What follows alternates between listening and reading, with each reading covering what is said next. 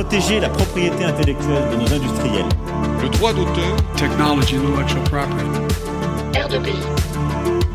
R2PI, le podcast de la propriété intellectuelle. Chers auditeurs, chères auditrices, bienvenue sur R2PI, votre podcast de propriété intellectuelle. Ici, on parle de pays, on en parle entre amis, mais surtout, on vous en parle. Bonne écoute Bonsoir à tous et bienvenue au cinéma Saint-Exupéry. Merci d'être venus pour euh, cette nouvelle séance. Aujourd'hui, c'est la cinquième séance euh, du cycle de conférences, débats, projections, la propriété intellectuelle fait son cinéma, qui naturellement euh, aujourd'hui aura pour thème l'Europe et la propriété intellectuelle, puisqu'aujourd'hui c'est la fête de l'Europe et on a un invité de marque aujourd'hui. Vous le découvrirez euh, tout à l'heure. Aujourd'hui, c'est la cinquième séance du cycle, mais c'est la troisième du cycle qui est soutenue par l'IDEX de l'Université de Strasbourg, initiative d'excellence qui nous, qui, nous, offre un soutien. On remercie à nouveau le cinéma Saint-Exupéry de son accueil et d'avoir accepté euh, le partenariat. C'est la dernière séance aussi euh, pour l'année universitaire et il est prévu une dernière séance qui aurait lieu en octobre pour une deuxième édition de Halloween et droit et ou propriété intellectuelle. Je vous souhaite à tous une bonne séance. Bonsoir à toutes et à tous. Alors donc je suis Yann Bazir, directeur général du CEPI, et donc j'ai la, lourde charge d'animer cette euh, cette émission, ce podcast dédié à la fête de l'Europe, la propriété intellectuelle et l'Europe. Alors pourquoi le 9 mai? Parce que le 9 mai, justement, c'est la fête de l'Europe, c'est la déclaration de Robert Schuman le 9 mai 1950, donc ce qui équivaut quasiment pour l'Europe au 14 juillet en France. C'est une date très importante, constitutive euh, de, l'esprit euh, de l'Union européenne aujourd'hui. Et donc nous avons fait le choix euh, d'organiser ce dernier ciné-podcast de l'année universitaire sur cette thématique, thématique ô combien importante dès lors qu'on parle de propriété intellectuelle, puisque la propriété intellectuelle est une matière peut-être même la plus européanisée lorsqu'on parle de droit. Alors, pour évoquer euh, ces questions, nous avons euh, deux invités euh, de marque. Je vais tout d'abord présenter M. Jean-Marie Cavada, qu'on ne devrait d'ailleurs plus présenter, ancien journaliste, ancien député européen, puisqu'il a occupé cette fonction pendant trois mandats. Il est aujourd'hui président de l'IDF Rights, qui est l'Institut des droits fondamentaux numériques, et il est également président de l'organisme de gestion collective Droits voisins, droits de la presse. Et pour la petite histoire, même si ce n'est pas une petite histoire, il a également été co-rapporteur d'un rapport sur les droits d'auteur au Parlement européen et il a été un acteur très actif euh, s'agissant des différentes directives relatives à la propriété intellectuelle et plus particulièrement aux droits d'auteur et aux droits voisins. Et puis, euh, l'autre invité de marque est Franck Macrez. Franck Macrez est maître de conférence au CEPI. Il est également directeur de l'unité de recherche, le laboratoire de recherche du CEPI UR 4375. Et il est spécialisé en droit d'auteur et en droit des brevets. Et donc, euh, il pourra euh, nous éclairer sur l'européanisation de ces deux matières. Bonsoir à vous deux. Alors, Première question, euh, peut-être une question de, béotien, et je vais me tourner vers, euh, vers vous, Monsieur Cavada. Euh, en tant qu'ancien député européen, et donc j'imagine en tant qu'européaniste plus que convaincu, qu'est-ce que l'Europe pour vous? Bonsoir à vous tous d'abord, dans la salle et au bout du podcast. vous avez vous-même dit dans l'introduction de présentation que vous venez de faire, cher Monsieur Bazir, quelque chose qui a trait à euh, l'européanisation et à cette bataille, euh, je dirais presque perpétuelle, pour que les valeurs qui sous-tendent les décisions ne s'effondrent pas ou ne soient pas déchiquetées. En fait, en réalité, euh, l'Europe, c'est une construction unique au monde pour plusieurs raisons. La première, c'est qu'elle est, est née, notamment dans la bouche d'un certain nombre de précurseurs, dont Robert Schuman, mais il y en a eu d'autres avant, qui étaient au fond des hommes de bonne volonté, qui avaient dans l'idée, avec cette fameuse phrase que vous connaissez sans doute tous, plus jamais cela, dans l'idée qu'il fallait aider la civilisation à reprendre les commandes du continent européen, qui venait de s'être détruit deux fois, trois fois en 70 ans, deux fois au XXe siècle, 70, 14, 18, puis euh, 39, 45 qui avait été le summum de la destruction des valeurs européennes, puisque c'était une barbarie industrialisée, commandée par des Européens, détruisant d'autres Européens. On n'a pas une idée très précise encore de l'importance que cette guerre, ce carnage, cette destruction a eu sur l'évolution de nos valeurs, de nos idées et de la puissance continentale dans le monde, euh, mais il faut savoir que c'est quelque chose d'absolument unique dans le désastre. L'Europe, c'est ça, le bien et le mal. J'ai parlé du mal, je vais parler du bien. Le bien, c'est que quand Robert Schuman disait plus jamais cela, ben, ça voulait dire précisément plus jamais cette barbarie pour régler nos conflits. Et un peu comme adossé à, deux barrages euh, pour retenir l'eau, la paix, c'est ce que la plaine au milieu euh, pouvait avoir de meilleur à offrir aux habitants de, de ce continent. Et l'Europe, elle est née de cette idée. C'est pourquoi la matière politique la plus importante de l'Europe, ce sont les valeurs. Ça fait un peu bizarre de parler de valeurs quand on parle d'organisation d'un système politique. Pourtant, c'est ça. D'ailleurs, c'est pas le seul continent. Si vous voyez ce qu'a fait, ce qu'ont fait euh, Jefferson ou George Washington euh, pour la Constitution américaine, c'est un peu le même principe. Si vous vous souvenez avoir lu dans vos bouquins, parce que vous n'étiez pas forcément pas forcément né, euh, un très grand auteur de théâtre qui s'appelait Monsieur Václav Havel en Tchécoslovaquie pour la démocratie dans son pays, eh bien c'est la même chose. Souvent, les valeurs sous-tendent. Et voilà, l'Europe, c'est cette idée-là ce sont 27 instruments culturels que sont les 27 pays membres dans tous les domaines de la culture, mais qui se retrouvent tous, tous, tous, absolument tous, dans une valeur commune qui s'appelle la paix, qui s'appelle la liberté, et qui s'appelle, je dirais, le respect de la charte des droits fondamentaux, qui est un peu la Bible du bien vivre ensemble. Alors, l'Europe est, souvent critiquée, euh, je ne vais pas dire à raison, loin de là, mais quelles sont, à vos yeux, les plus grandes réussites de l'Europe, de l'Union européenne Alors, d'abord, l'Europe n'a pas de meilleur soutien que ses 27 pays membres, mais par ailleurs, elle n'a pas de meilleur adversaire que ses 27 pays membres. Qu'est-ce que je veux dire par cette phrase un peu obscure? C'est que quand il s'agit dans une grande plaine de paix dont je parlais tout à l'heure, puisque ça fait quand même maintenant 70 ans qu'il n'y a plus de guerre en Europe, ce qui est, ce qui est quelque chose de presque unique, si ma mémoire est bonne, eh bien, ça veut dire que euh, ça veut dire que l'Europe, au fond, s'est laissée aller au retour d'un certain nombre d'intérêts particuliers.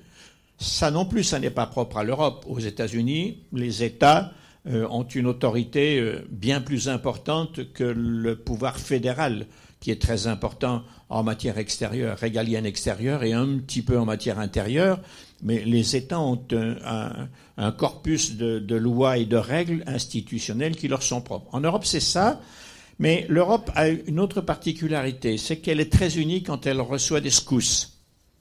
On l'a vu plusieurs fois dans l'histoire de ces, de ces 70 ans de construction européenne, qui en réalité a commencé formellement à partir de 1957 malgré quelques tentatives préalables. Je rappelle qu'aujourd'hui, nous parlons de la nécessité d'une défense européenne, mais nous, les Français, nous l'avons évacuée et fait tomber par terre lorsqu'en 1954, il s'agissait de construire la communauté européenne de défense. Par conséquent, euh, nous ne sommes pas non plus blanc-bleu dans cette affaire. Toujours est-il qu'on voit bien que dans un moment où le scepticisme, je dirais un certain pacifisme, qui a du bon mais aussi du mauvais, on le voit bien maintenant, quand M. Francis Fukuyama, au début des années 90 ou fin 89, euh, a le culot d'écrire euh, c'est la fin de l'histoire. D'abord, quelle inculture? Ça n'est jamais arrivé en 25, 25 siècles de civilisation. Et deuxièmement, c'est dangereux. Ça a répandu un certain pacifisme sur l'Europe qui fait que aujourd'hui, nous avons besoin d'un allié très puissant, les États-Unis en l'occurrence, pour défendre si jamais nous étions attaqués. Et la guerre en Ukraine qui vient d'éclater le 24 février de l'an dernier montre combien on ne peut pas se passer d'une défense et des éléments structurels qui la composent. Bref, tout ça pour dire que ses défauts, c'est un peu sa langueur. Il y en a un autre. Elle est suradministrée, très technocratique, sauf quand ça va mal, auquel cas, et vous l'avez vu sous vos yeux, lors de la pandémie, par exemple, les problèmes de santé ne sont pas du ressort de l'Union européenne. Les États membres avaient refusé à Bruxelles d'exercer ce pouvoir sur toutes les questions de santé. Arrive la pandémie, qu'est-ce qui se passe? Ben, on se tourne vers l'échelon supérieur. Et heureusement qu'il y avait l'Union qui s'est occupée de santé, parce que sinon on aurait eu du mal à négocier l'achat de blouses, les vaccins, etc. Vous voyez bien que tout ça repose quand même sur des égoïsmes qui n'ont pas lieu d'être. Et donc, votre génération, par exemple, si je juge par les têtes blondes et brunes jeunes que je vois dans cette salle, eh bien, vous aurez à parfaire si vous êtes européen, si vous pensez que votre bonheur, votre sécurité euh, dépendent d'abord de l'Europe et euh, et beaucoup moins de nos égoïsmes nationaux. Vous aurez à consolider cette affaire. C'est une œuvre et on voit bien, elle a été commencée presque au moment de Charlemagne.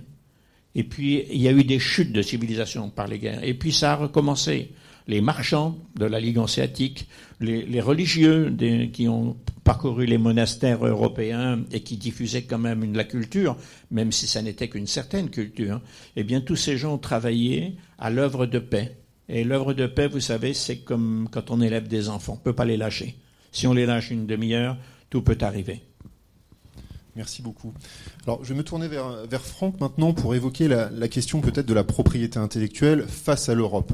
Alors, c'est vrai qu'on est peut-être face à, quelque chose euh, d'antinomique, puisque d'un côté, on parle d'Europe, et, parmi les valeurs, ou en tout cas les principes qui sont gouvernés au niveau européen, on a le principe de libre concurrence, on a le principe de libre circulation des marchandises, la liberté de création et de l'autre côté la propriété intellectuelle qui permet de reconnaître des droits exclusifs et donc qui par essence euh, serait peut-être contraire à ces euh, différents euh, principes.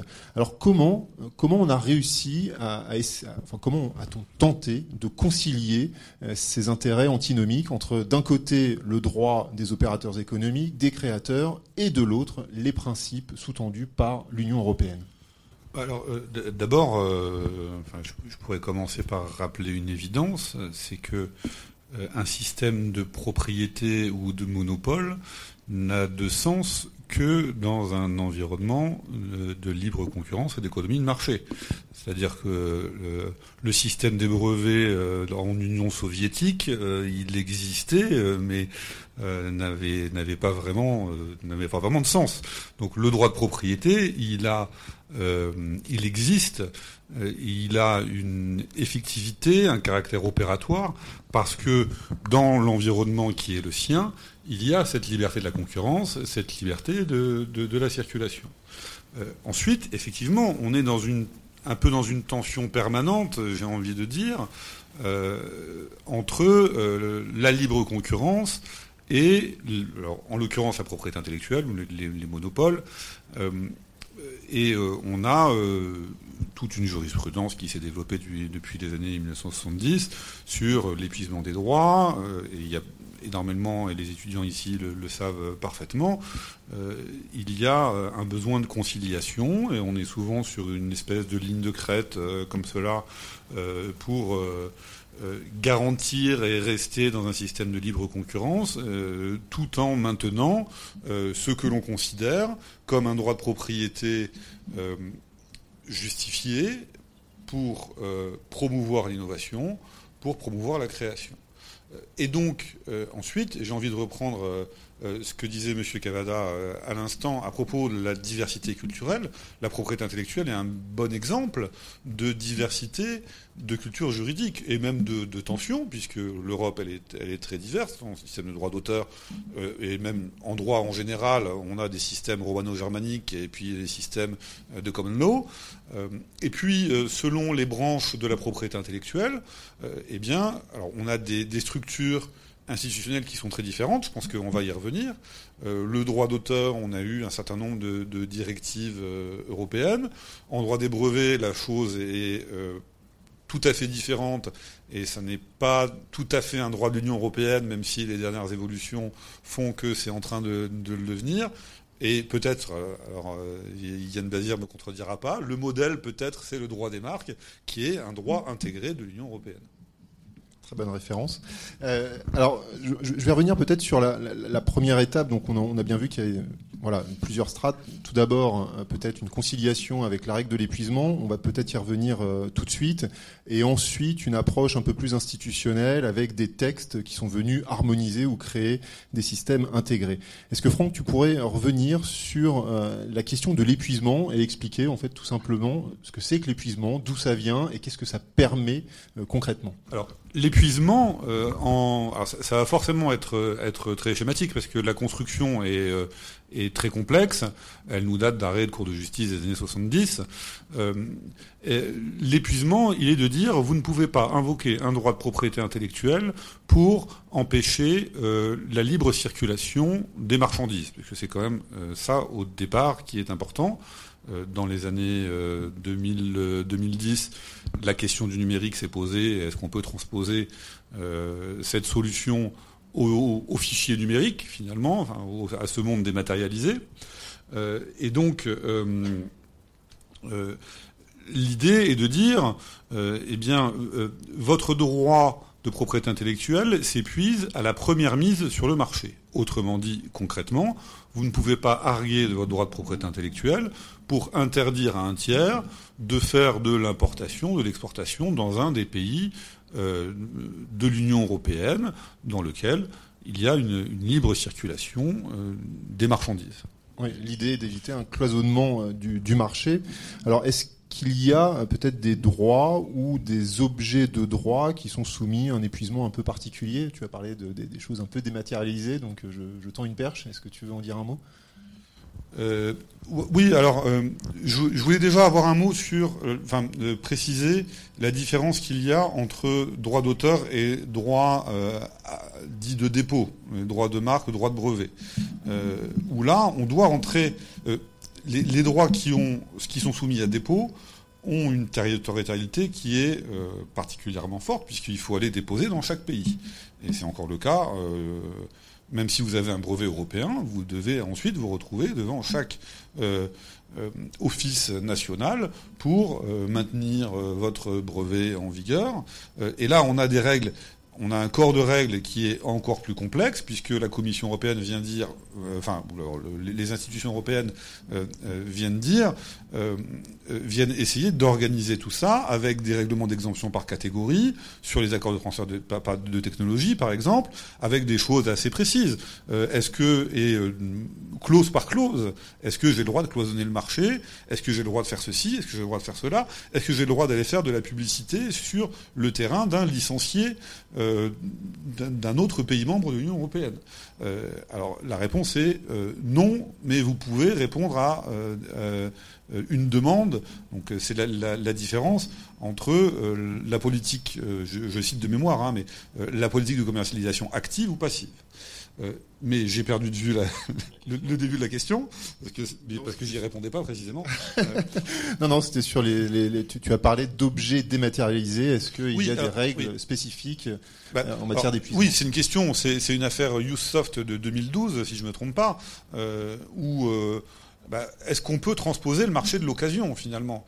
Euh, Moi, quand j'étais euh, jeune euh, étudiant à Paris, j'allais chez, alors je vais pas citer le, nom, mais j'allais boulevard Saint-Michel acheter des disques d'occasion, y compris des logiciels d'occasion, puisqu'à l'époque ça s'achetait sur des CD ou des DVD, et on les achetait d'occasion, et ça n'a jamais posé vraiment de problème à personne.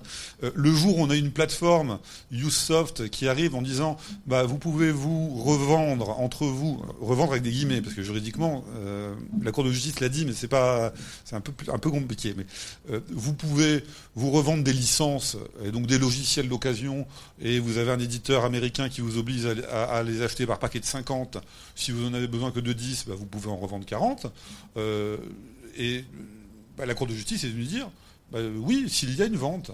Euh, et un des problèmes, je, vais faire deux remarques là-dessus, c'est que un des problèmes, c'est que dans cette décision de Cour de justice, on, on a craint, en tout cas, on s'est rendu compte que le raisonnement pouvait très facilement se transposer à la musique, au film, etc., à une époque où on n'était pas dans une économie de streaming et d'abonnement. euh, On achetait des fichiers MP3, des fichiers vidéo.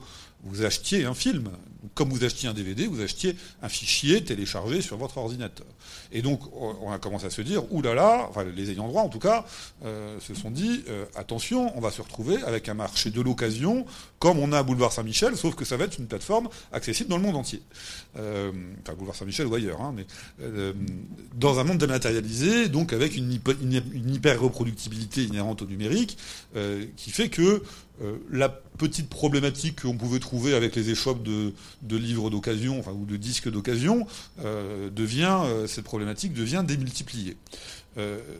la solution a été assez rapidement trouvée, c'est que pour qu'il y ait épuisement des droits, il faut qu'il y ait vente. Euh, eh bien, euh, les plateformes ont trouvé facilement la parade en faisant une modification contractuelle et en venant dire ça n'est pas une vente puisqu'il y a une limitation dans le temps. Et c'est une location.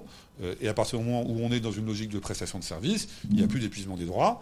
Et j'ai le sentiment, mais je n'étais pas dans les, dans, les arcanes des, décideurs à cette époque-là, je ne le suis toujours pas aujourd'hui d'ailleurs, mais j'ai le sentiment que ça a quand même conduit à au moins accélérer une transformation du marché vers euh, une logique de ce qu'on appelle le, le, SaaS sur les logiciels, euh, software de service, une logique de service, une logique de location. Aujourd'hui, euh, la plupart des personnes présentes dans la salle ou qui nous écoutent à distance, elles n'achètent pas, elles n'achètent plus de DVD, de CD, d'albums, elles sont abonnées à un service euh, et quand elles se désabonnent de ce service, eh ben, elles n'ont plus accès à leur musique.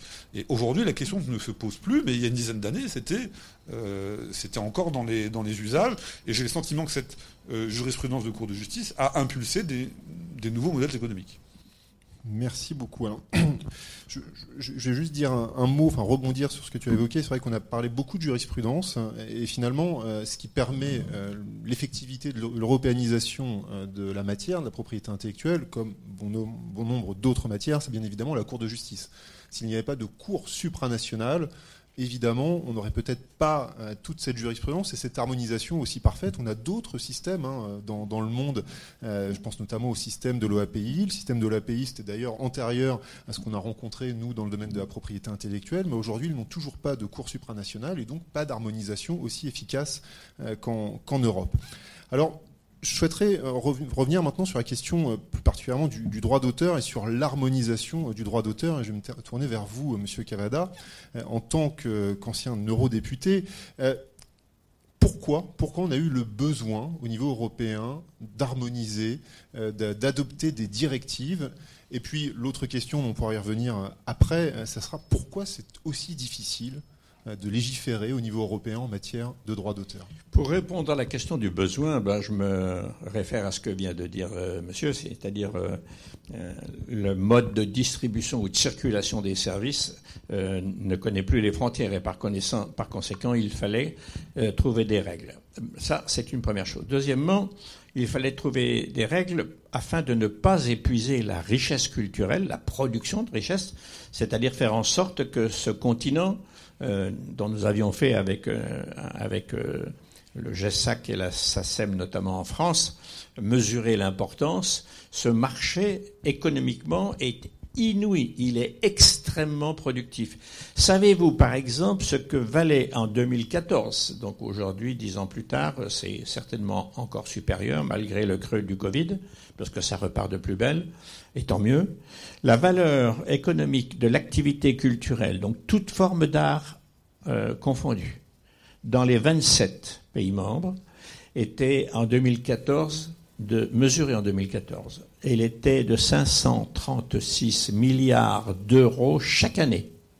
536 milliards d'euros de l'activité culturelle, c'est plus que les télécoms et l'automobile réunis. 7 200 000 personnes travaillent à cette activité culturelle. C'est plus à nouveau que les télécoms et l'automobile réunis.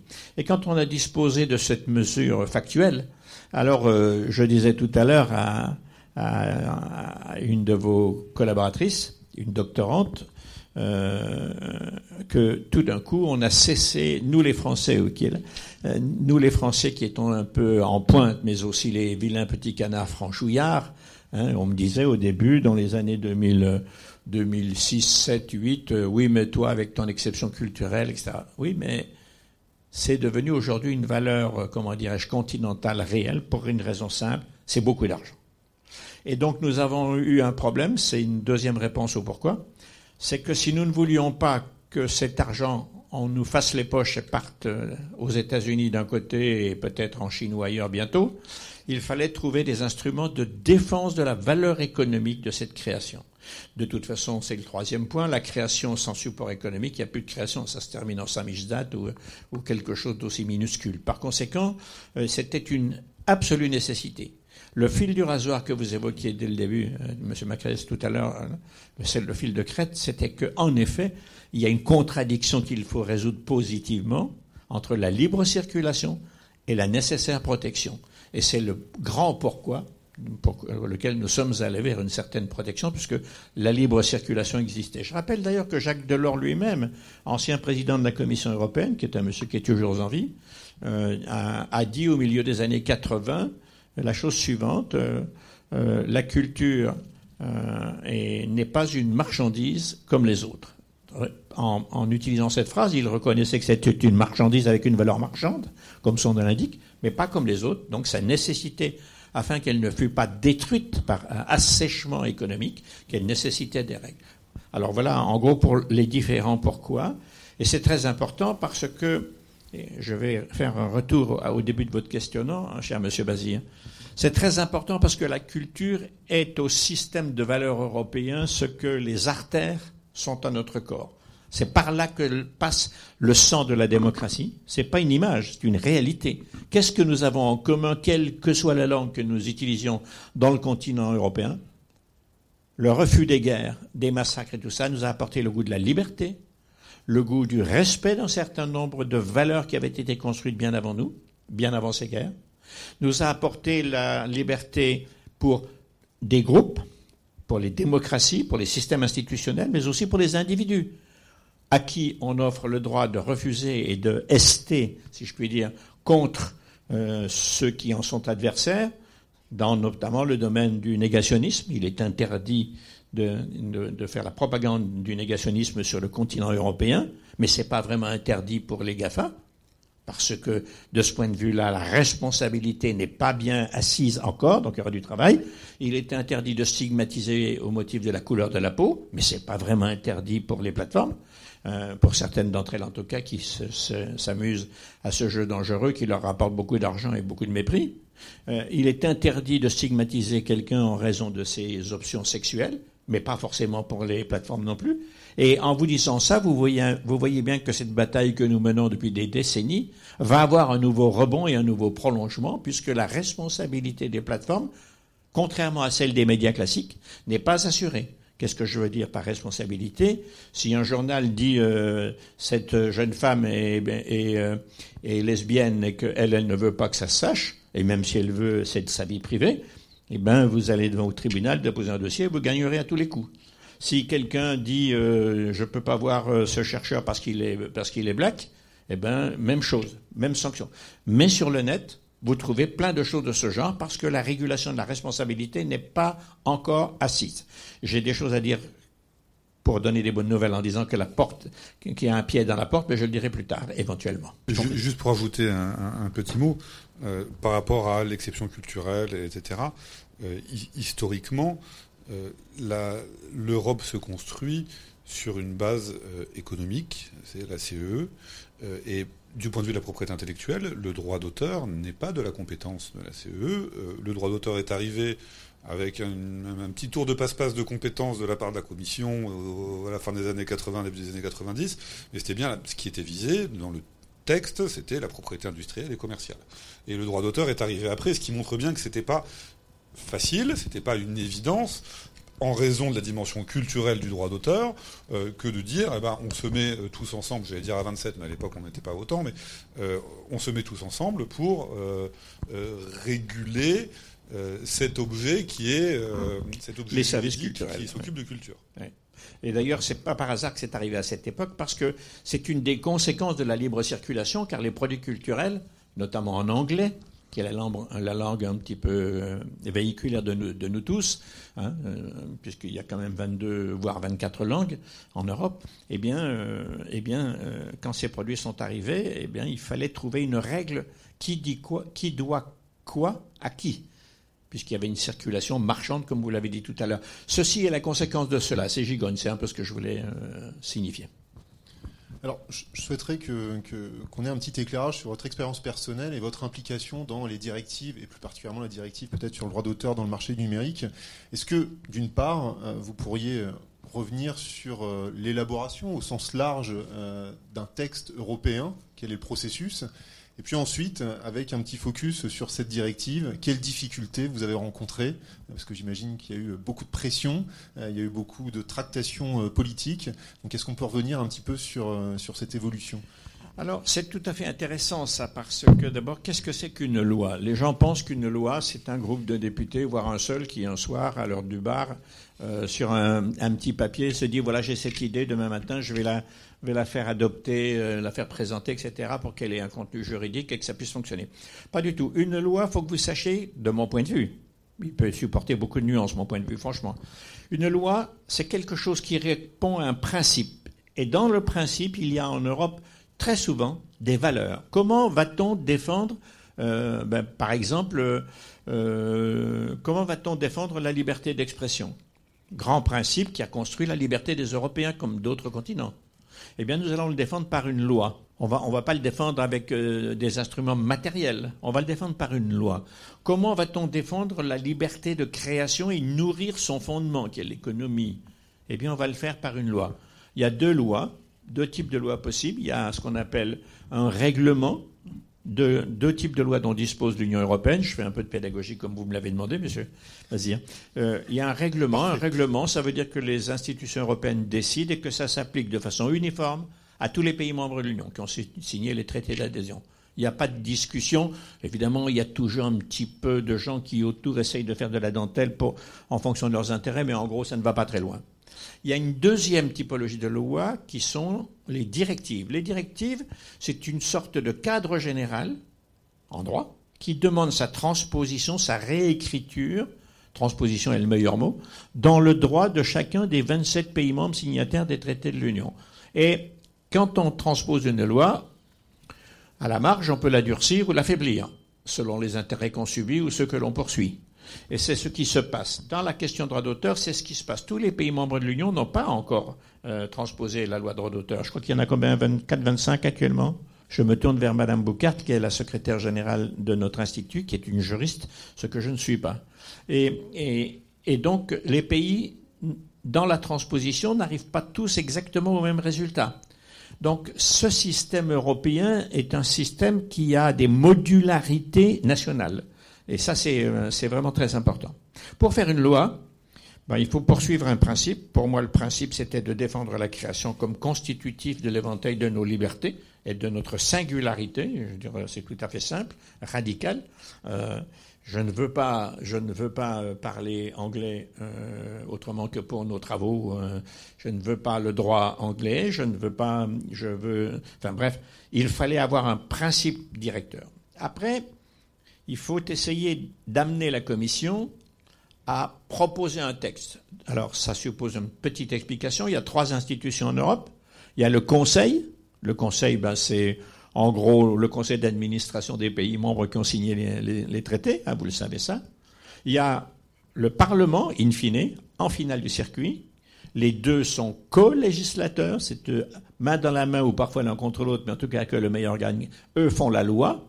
Et au milieu, il y a la Commission européenne qui est une sorte de secrétariat général du gouvernement de l'Europe, avec des pouvoirs plus étendus, parce que c'est notamment l'institution qui est gardienne des traités, qui veille, qui fait en sorte que les traités ne soient pas, euh, comment dirais-je, euh, maltraités, si je puis dire. Et, Très bon jeu de mots. Oui, voilà, qui m'est venu par hasard. La fatigue. Le talon. oh, ça, c'est une autre chose. D'ailleurs, ne vous aventurez pas là-dedans, je vais finir par vous demander des droits d'auteur, c'est terrible. Sérieusement parlant, euh, à partir de là, la Commission vous propose un texte. Le texte est bon ou moins bon. C'est le rôle des co-législateurs de l'améliorer. Voilà, c'est tout simple.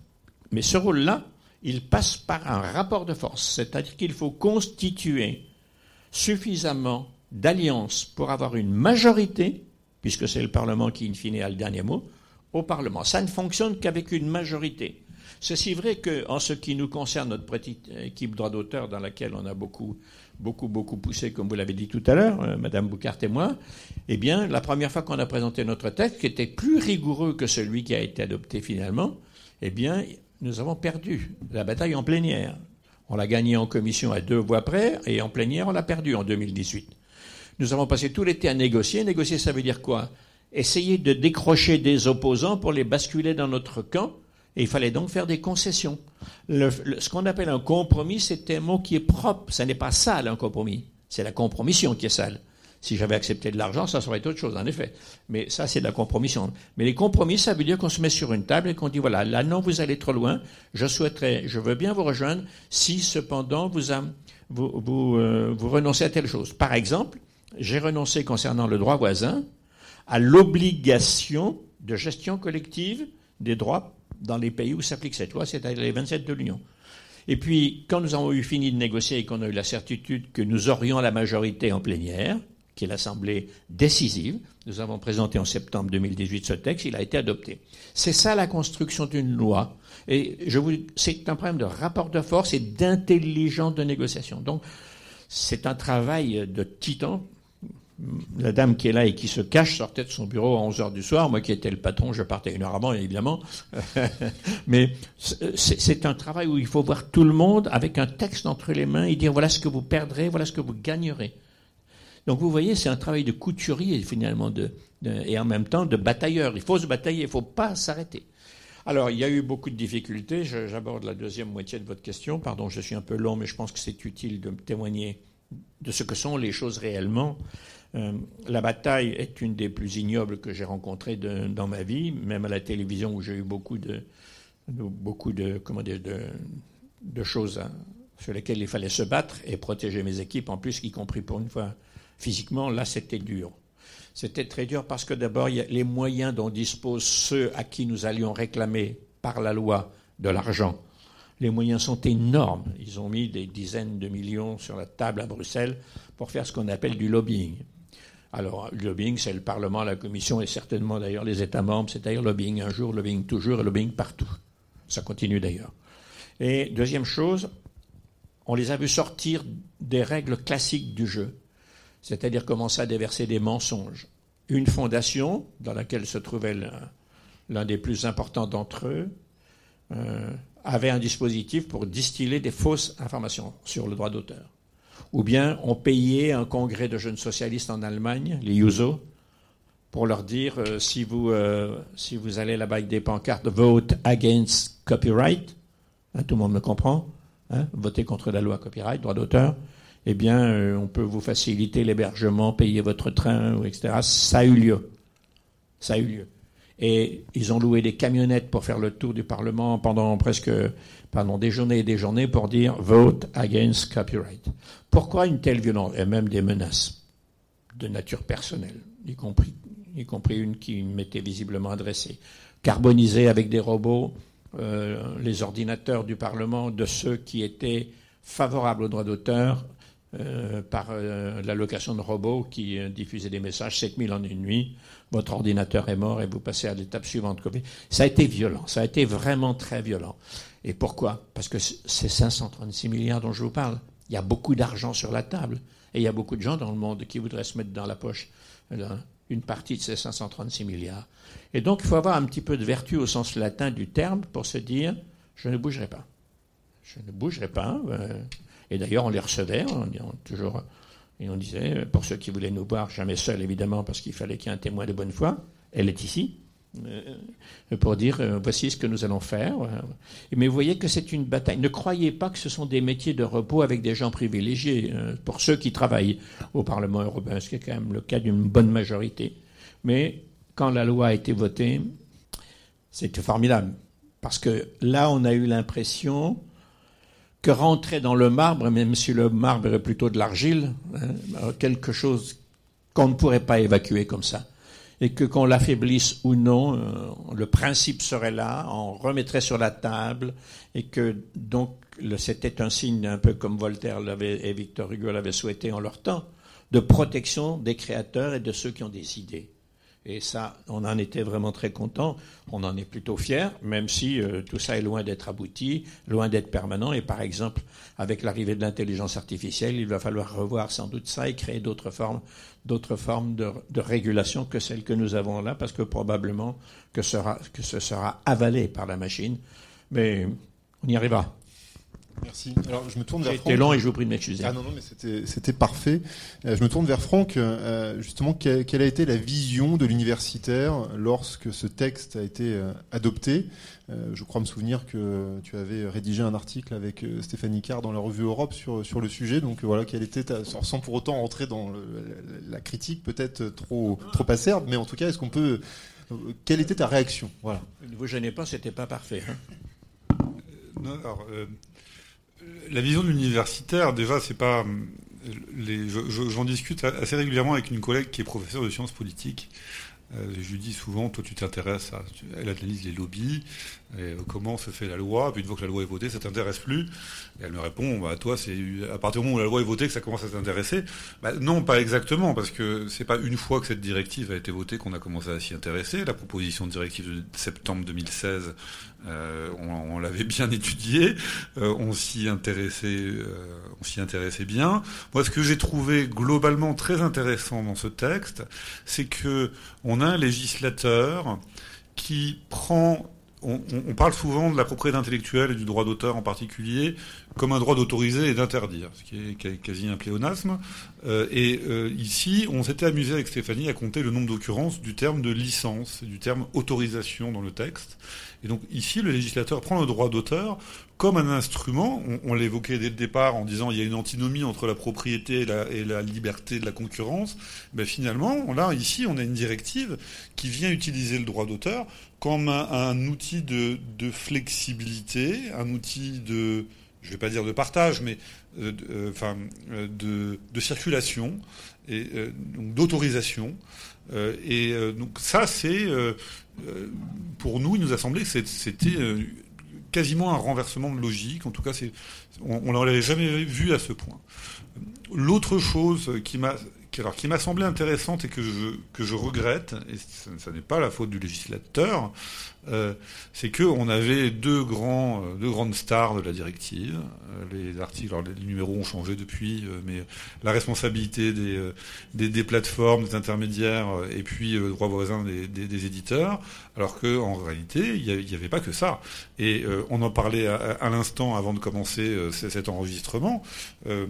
Toute la partie sur les contrats d'auteur et la rémunération l'obligation d'avoir une rémunération appropriée, euh, équitable pour les auteurs, et donc euh, la construction d'un droit des contrats, un- d'un droit européen des contrats d'auteur, euh, c'est quelque chose qui, est passé quasiment inaperçu, personne n'en a parlé, alors que c'est très important.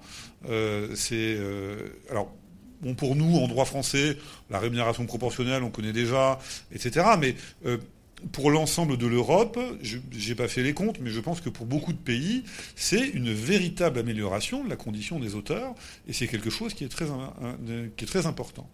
Euh, autre, exemple qui est passé inaperçu, mais alors là, qui est passé inaperçu presque à raison, parce que c'était pas dans la proposition de directive de 2016, c'est euh, l'importation de euh, chez nos amis des pays nordiques de la licence collective étendue qui est quelque chose qui est un peu contraire à nos principes en France, parce que on a une conception de la propriété, de la liberté du contrat, euh, qui est très forte, et que euh, étendre une, euh, une licence, un accord collectif à des personnes qui n'y ont pas adhéré, bah, c'est contraire à son droit de propriété, c'est contraire à sa liberté de, contracter et de ne pas contracter.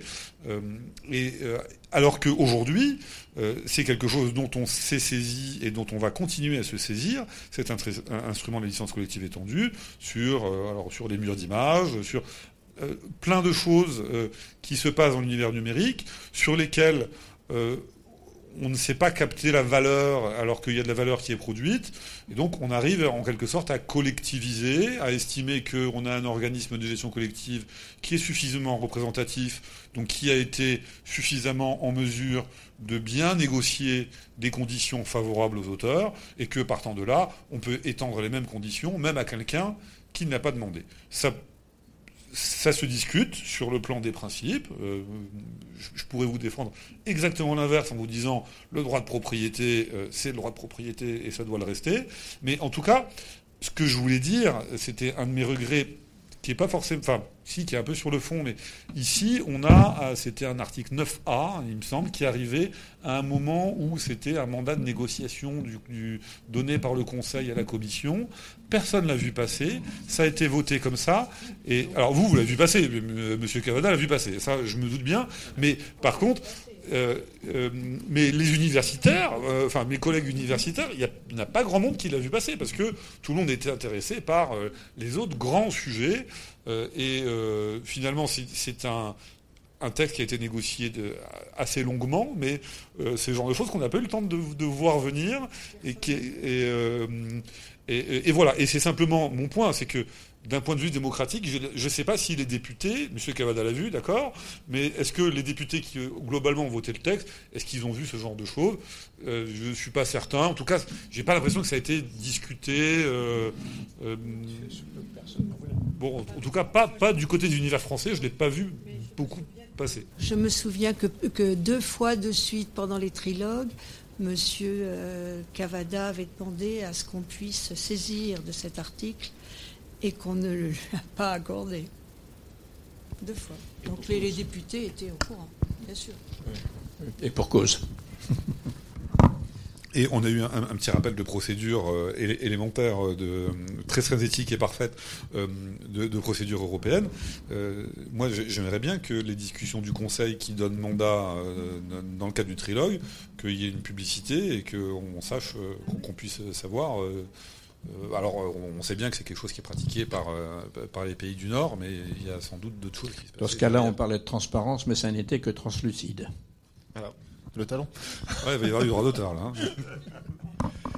Alors, on, a parlé beaucoup de, droits d'auteur, un peu moins de propriété euh, industrielle. Alors, c'est vrai qu'en termes d'européanisation, on pourrait bien évidemment parler de droit des marques avec une directive, avec un règlement.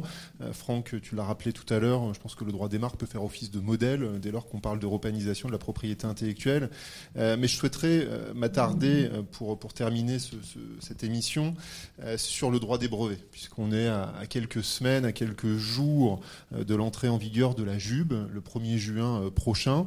Euh, donc Franck, est-ce que tu peux nous dire quelques mots euh, sur, il va falloir être synthétique, je sais que ça va être difficile, est-ce que tu peux nous dire quelques mots sur la genèse de ce brevet unitaire, la genèse de, cette jube et concrètement, qu'est-ce que ça va nous apporter Et puis peut-être en amont, c'est beaucoup de questions, mais comme ça ça va permettre de synthétiser, pourquoi ça a été aussi difficile d'arriver à cela en droit des brevets, alors qu'en marque, ça fait maintenant bien longtemps, bientôt non mais bien, bien, bien bientôt 30 euh, ans qu'on a un titre unitaire. Pourquoi on a eu autant de mal à y arriver?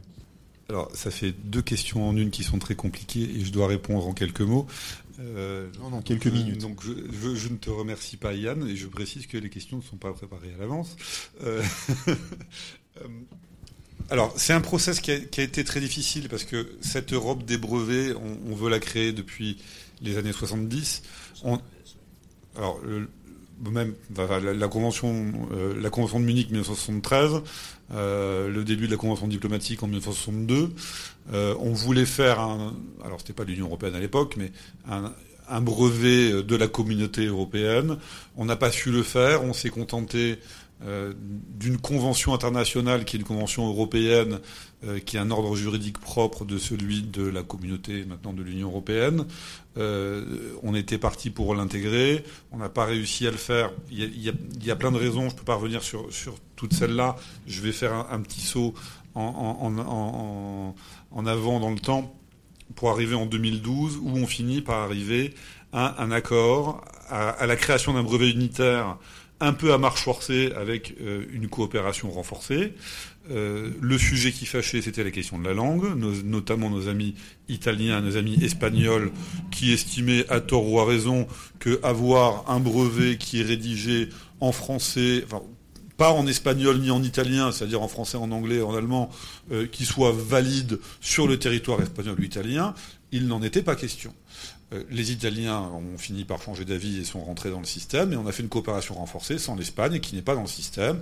Euh, parlez-en à un Catalan, il pourrait vous en parler euh, assez longuement. Il n'est pas question pour eux, et ils ont peut-être raison. La langue, c'est d'abord une question de culture, et l'argument peut s'entendre. donc on a fait ces textes de 2012, et puis ça et maintenant on est en 2023. Euh, et donc cette juridiction unifiée des brevets entre en vigueur, donc avec le brevet unitaire et ce, petit paquet de textes qui date de 2012. Pourquoi ça a pris si longtemps? Parce qu'il y a eu des recours constitutionnels en Allemagne. Euh, alors j'ai découvert à, cette occasion la, procédure constitutionnelle allemande que je connaissais pas, mais euh, qui, a duré un certain temps. Il y a eu deux recours et il n'y a pas de délai particulier pour avoir une fois traité une QPC en France. tout doit être fait en trois mois. Euh, en Allemagne, c'est pas le cas. On n'est même pas certain de qui a saisi. Euh, il y a eu deux saisines. C'est beaucoup plus compliqué et, euh, et le délai, bah, le délai a été celui, celui-ci.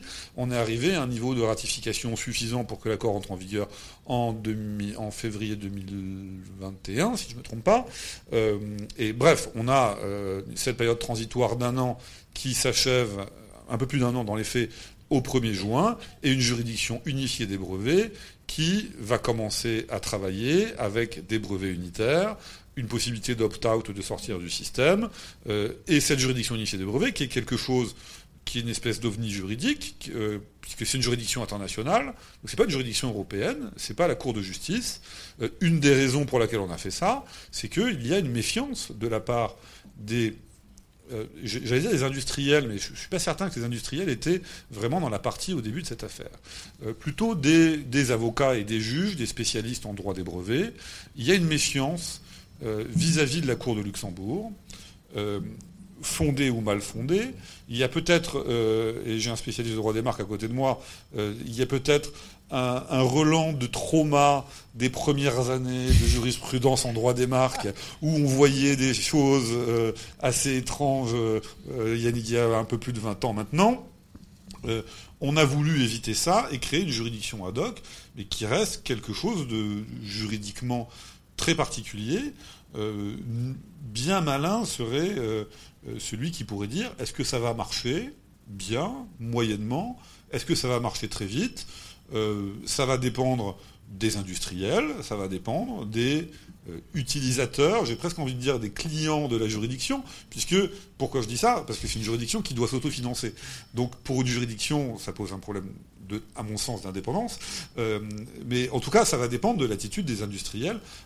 Est-ce que cette juridiction va être saisie? Parce que si elle, personne ne la saisit, évidemment, on sera dans l'échec. Et il y avait une deuxième partie à la question, mais j'ai déjà été trop long. Non, non, mais je pense que ça a été globalement. Euh, on a parlé de la genèse, des difficultés. Pour la deuxième partie, voir la première. C'est parfait. Euh, un plan en une partie et voir les sous-parties. Alors, on va peut-être se, tourner vers, l'avenir et je vais simplement vous poser à chacun euh, la même question, euh, puisque l'émission arrive à, son terme. Euh, qu'est-ce qu'on peut espérer pour l'avenir dans le domaine de la propriété intellectuelle au niveau européen? Est-ce qu'il y a des choses à espérer? Vous avez parlé d'intelligence artificielle.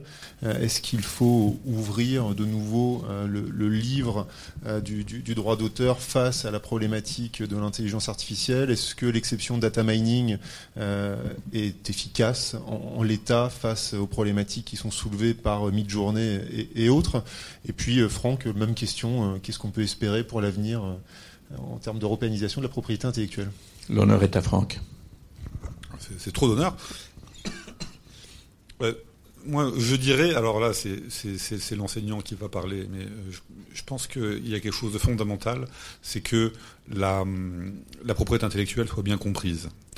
Euh, au-delà des questions d'intelligence artificielle qui, sont importantes, mais précisément qui posent des nouvelles questions, il est de notre devoir de, de, bien les, euh, les expliquer.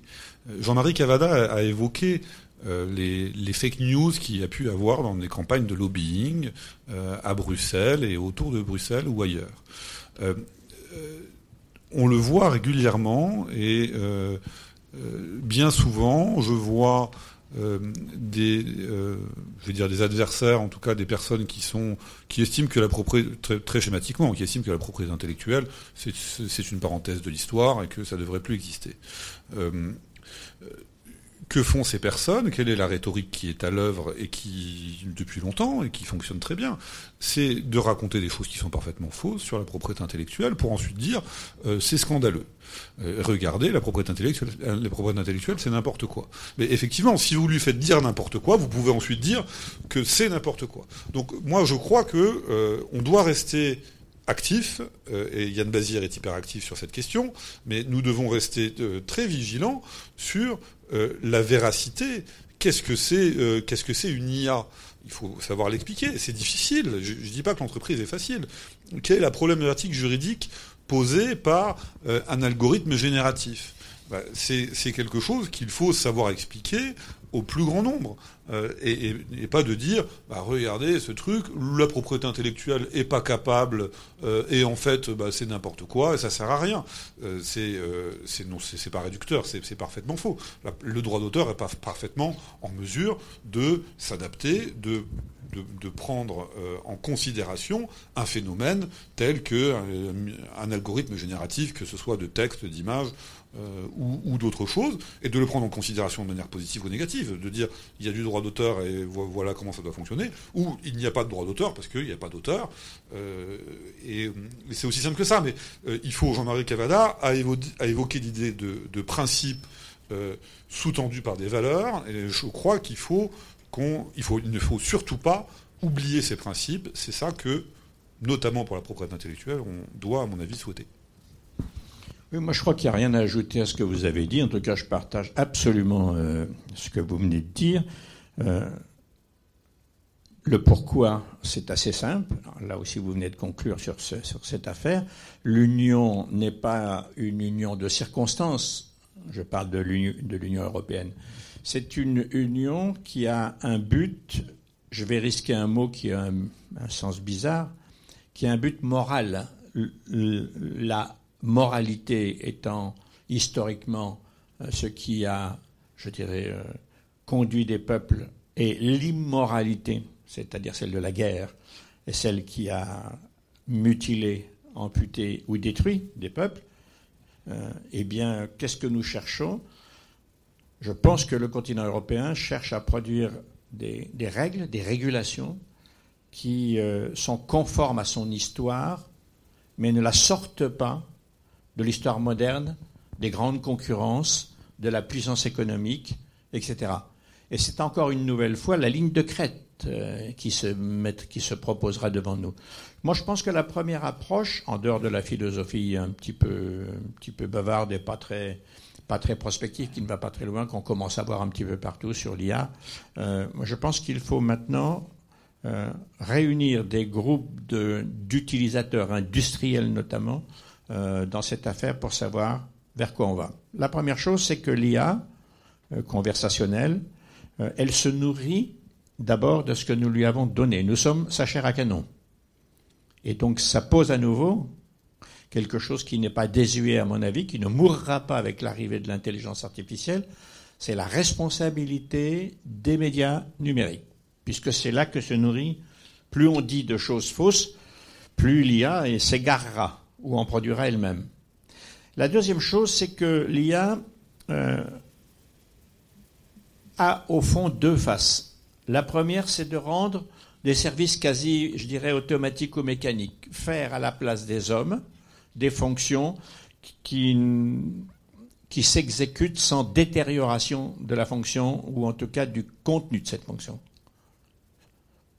Par exemple, euh, euh, monsieur, monsieur, Thomas Döpfner, le patron du groupe de médias allemand Springer, a dit il y a deux mois à peu près qu'il allait appliquer dès cette année, utiliser l'intelligence artificielle pour gérer un certain nombre de services rédactionnels de la partie média de son groupe, parce que Springer c'est autre chose que des médias, c'est des médias mais aussi des services, euh, du logement, du voyage, enfin beaucoup de choses.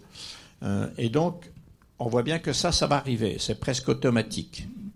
Euh, c'est-à-dire des fonctions qui peuvent remplacer des humains dans l'exécution, je pense que l'IA s'y implantera. Puis c'est une deuxième chose. L'IA, c'est aussi une production, si ce n'est d'idées, en tout cas de formulation d'idées. C'est une production de contenus euh, qui, seront créatifs, et dont on n'a pas la capacité de savoir, ni même de déterminer, qui porte la responsabilité des éléments qui ont permis d'être créatifs. Et donc il va falloir réunir un petit peu tous, les utilisateurs et les, les producteurs de manière à voir qu'est-ce qui, qui va dépasser le seuil de nos valeurs et ses instruments juridiques et qu'est-ce qui va rentrer dedans. Pour l'instant, moi, je ne suis pas capable d'aller plus loin parce que c'est un immense champ inconnu, immense. Et vous entendez des cris terribles. D'ailleurs, le numéro 2 de Google, monsieur, Geoffrey Hitton, a dit Je m'en vais parce que c'est une horreur et c'est absolument dangereux pour l'humanité. Ce qui est sans doute vrai. Ce qui est sans doute vrai. Mais quoi? Pas l'intelligence artificielle globale. Quelque chose dedans. Ça, c'est une première chose. D'autres, euh, vous savez euh, comme moi que Goldman Sachs, qui n'est certainement pas un ange en matière de protection des, emplois ni des salariés, a quand même sorti une étude remarquable dans laquelle ils prédisent que 300 millions d'emplois dans le monde seront dans un premier temps détruits par l'application automatique de l'intelligence artificielle. Autrement dit, là, il y a un seuil. Je ne parle pas du seuil de l'exécution, je parle du seuil au fond de, de la création, euh, sur lequel il faut se placer pour savoir si nous devons accepter ça y a-t-il un moyen de l'interdire? Je rappelle dans cette affaire hein, que l'intelligence artificielle est inventée par l'homme et que c'est la première fois que l'homme invente un outil au moins égal à, son fonctionnement social. Son fonctionnement intelligent, hein, d'intelligence ou d'émotion, on n'en sait rien. Euh, on commence à capter les ondes d'un certain nombre de secteurs de production du cerveau, mais on n'en sait rien. Mais là, on voit bien qu'on parle de plusieurs choses différentes. Les unes peuvent être régulées, les autres, c'est le grand, grand, grand noir. Et donc, vigilance à tous les étages. Les valeurs doivent être prédominantes. Je ne veux pas d'une société où l'homme va devenir la machine de la machine. Merci beaucoup. Alors le temps de l'émission est, écoulé. Je n'ai plus qu'à vous remercier euh, d'avoir participé à cette émission pour tous ces éclairages. Merci d'avoir écouté R2PI, un podcast proposé par le CEPI. Retrouvez notre actualité sur le site du podcast et sur nos comptes Twitter, Instagram et LinkedIn. Les liens sont en description de l'épisode. Vous pouvez également nous écrire par email à l'adresse r2pi.contact@gmail.com. À la semaine prochaine.